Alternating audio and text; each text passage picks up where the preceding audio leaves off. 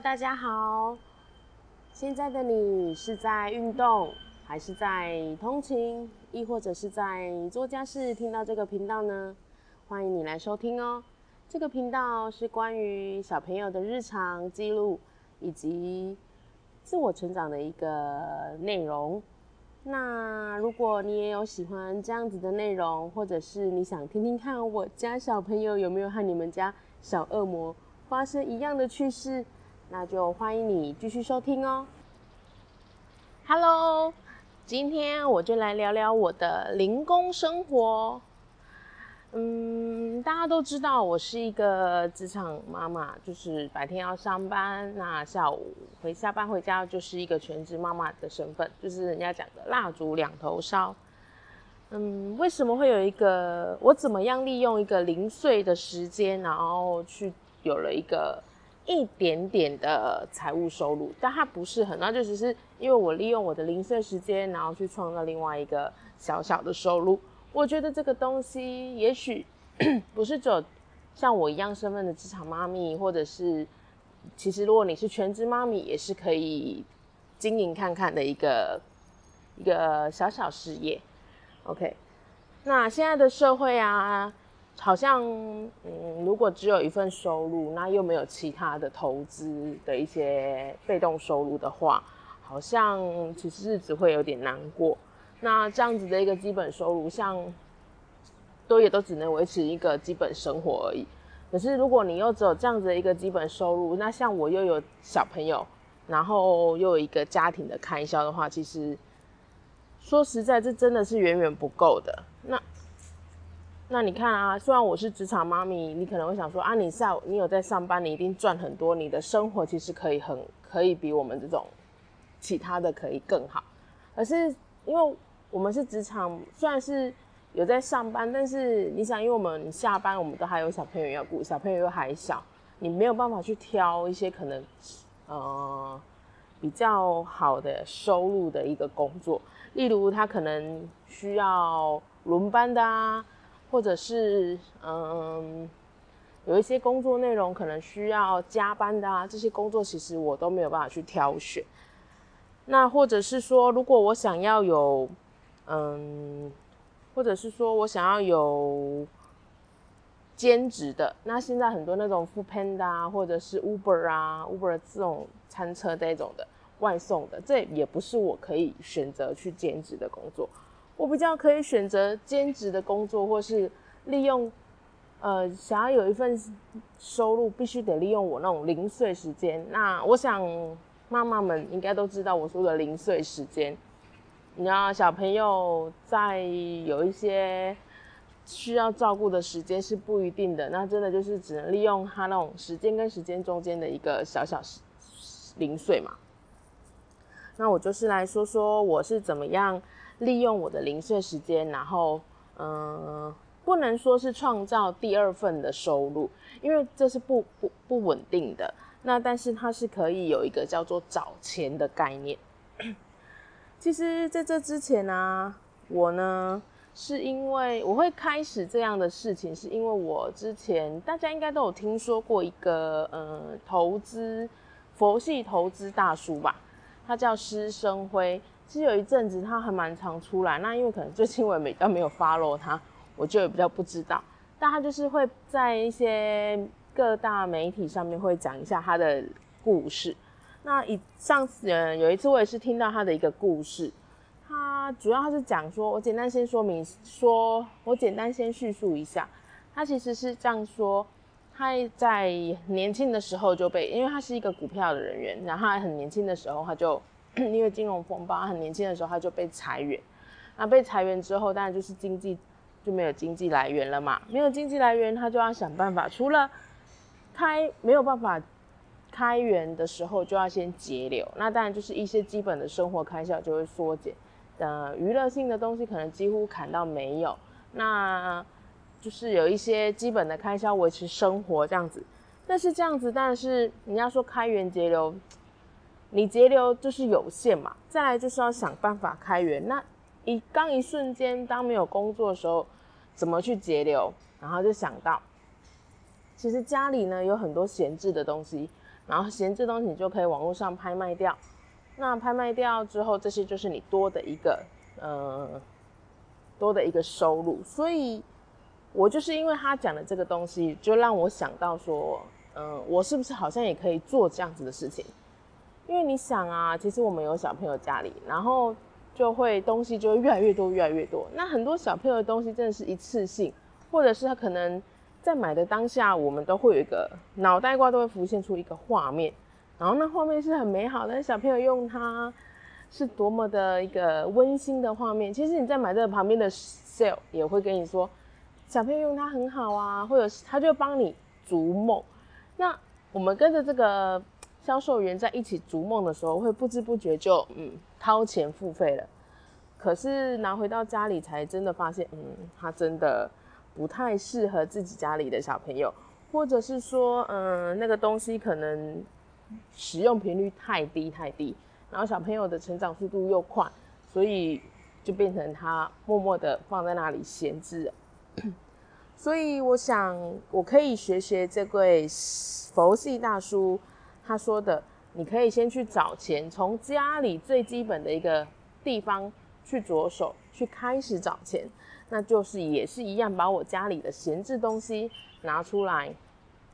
做一个价值的延伸。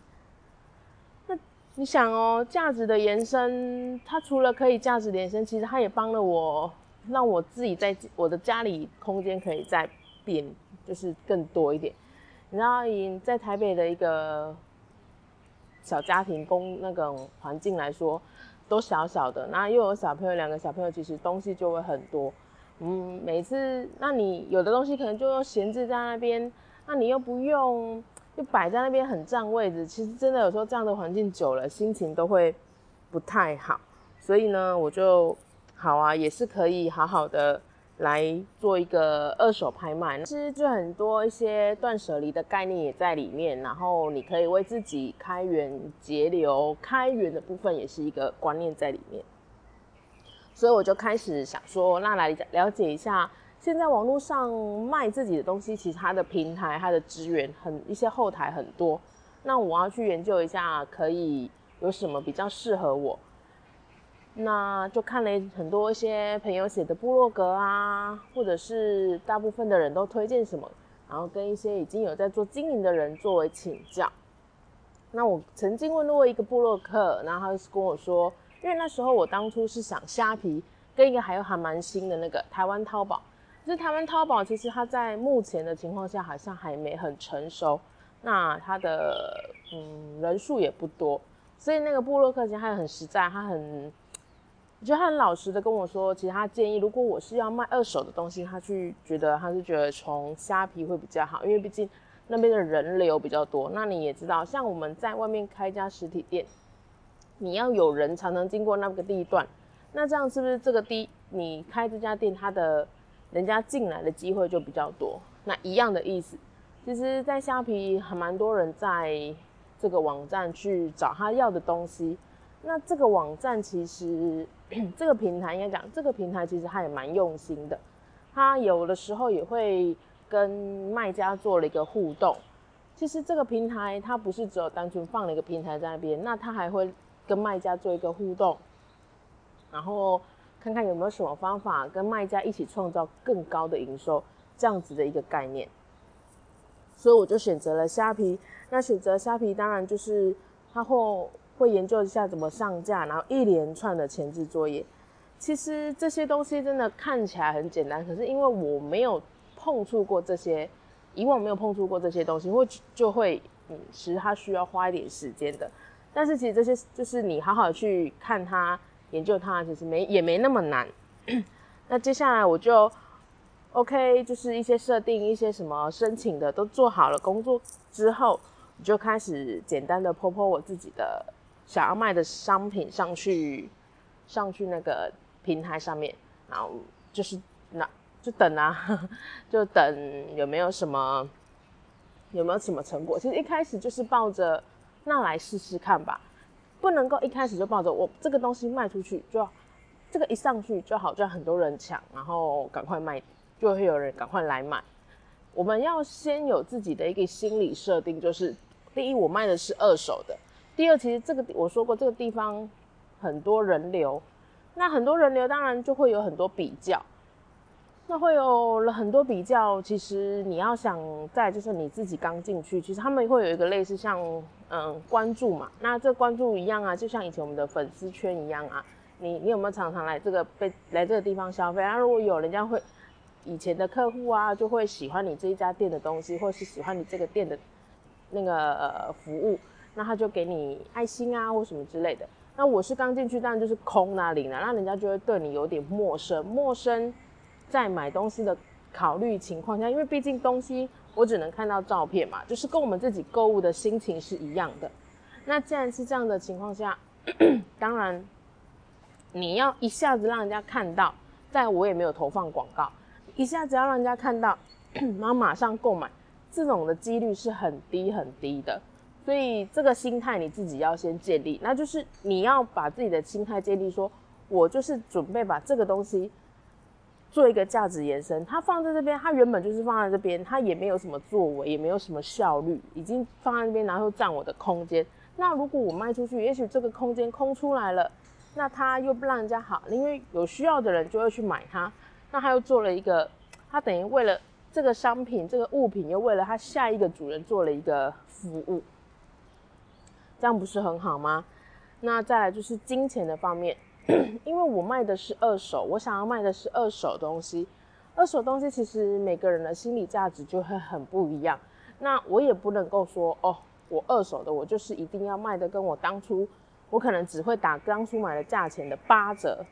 或是七折这样子嘛，这样子去卖。那每个他的心理，对方的心理，也许说你都用过了，你还用这么高的价钱在卖我，那所以会有一个价值的落差。当然了，我在定价的时候，我会去做一些做一些功课，所以稍微看一下。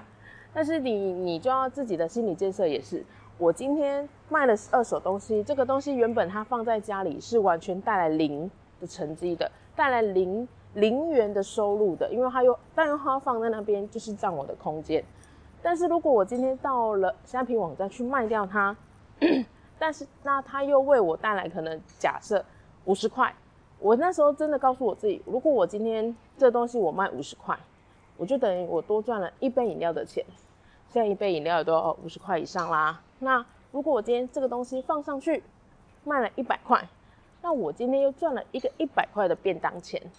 那我累积下来，慢慢的，我可能饮料的钱我赚到了，我今天喝饮料就是别人请的，或者是我今天呃一百块赚到啦，我今天的便当也是别人请的，就是这样子的概念，你是就省下来，慢慢慢慢的去累积，你的收入就会起来，那你的空间也会多出来，当然。生活品质会慢慢慢慢的比较好一点了。那我就是用这样子的一个心理建设去去架设这个平台，架设这个网站，架设这个卖场。那我觉得还不错，目前的效果还不错。跟你们说，我第一次啊卖掉一个箱子，那个箱子其实是一个嗯防撞箱，它真的很没有东西，它就是一个防撞箱，但是它里面有一个很厚的海绵，它就是比较让人家让。放一些比较高尖端的东西，他怕，呃，像现在比较蛮多 YouTuber 的，那他不是出门可能需要带相机，那这相机不可能随便丢啊，你也容易撞到，这种情况下是不对的，是不好的。那这个东西就是有这样子的一个功能，这个东西够特殊性了吧？我那时候把它放上去了，因为它真的很占位置，那对我来说它就真的也没用，那我就把它放上去。没想到它还是第一个让客人注意到的，因为你当初像我当初一开始想的，我觉得它不会很快被看到，但没想到它是很，它是蛮快被看到的。有需求的人，他就会去找有需求的东西，即便你是二手，那他是二手，他自己心里也会有底，也会去思考说，那二手的你是要买新的还是要买二手的？嗯，我的使用方式只是要什么样的方式？其实这个对方买家他都会自己都需要，他会自己去思考的。所以这个东西就不要对自己太多的心理压力、心理建设，你只是负责把东西放上去，那 OK。只是说我们我会确保说这东西是可以使用的状态下，因为毕竟你也不想要别人好像买买回去是一个不能用的。就像我们自己，我就算想要买二手的东西，我也不想要买一个 坏掉的东西，我是要买一个可以用的，它不是新的，那它可以用的一个产品嘛？对，那一样的心态，我卖出去东西，我一定会稍微一定要检查过它是不是呃功能上是完整的。那如果它有哪些的刮伤什么什么缺缺损的部分，也要事先跟那些买家先做沟通，避免后续的一些问题啦。这是一个我们自己在做这件事情的一个一个技巧。OK，这个呢就是我怎么样开始做虾皮的一个故事。那真的，它这样，嗯，它并不是固定每个月会让我可能有一两万块的一个收入。你当然要看我自己的东西抛上去的东西的数量，然后还有就是可能那一阵子对方流行什么吧，嗯，对，这样，或者是有的时候会有一阵子某一些客户就特别找某些产品。我觉得好像会这样，因为我放的东西有的是小朋友的，有的时候是家里的东西，很比较不一样。但是就会好像有一个时段，有一些人特别注意小朋友的玩具，那有一个时段会特别注意家里的什么东西，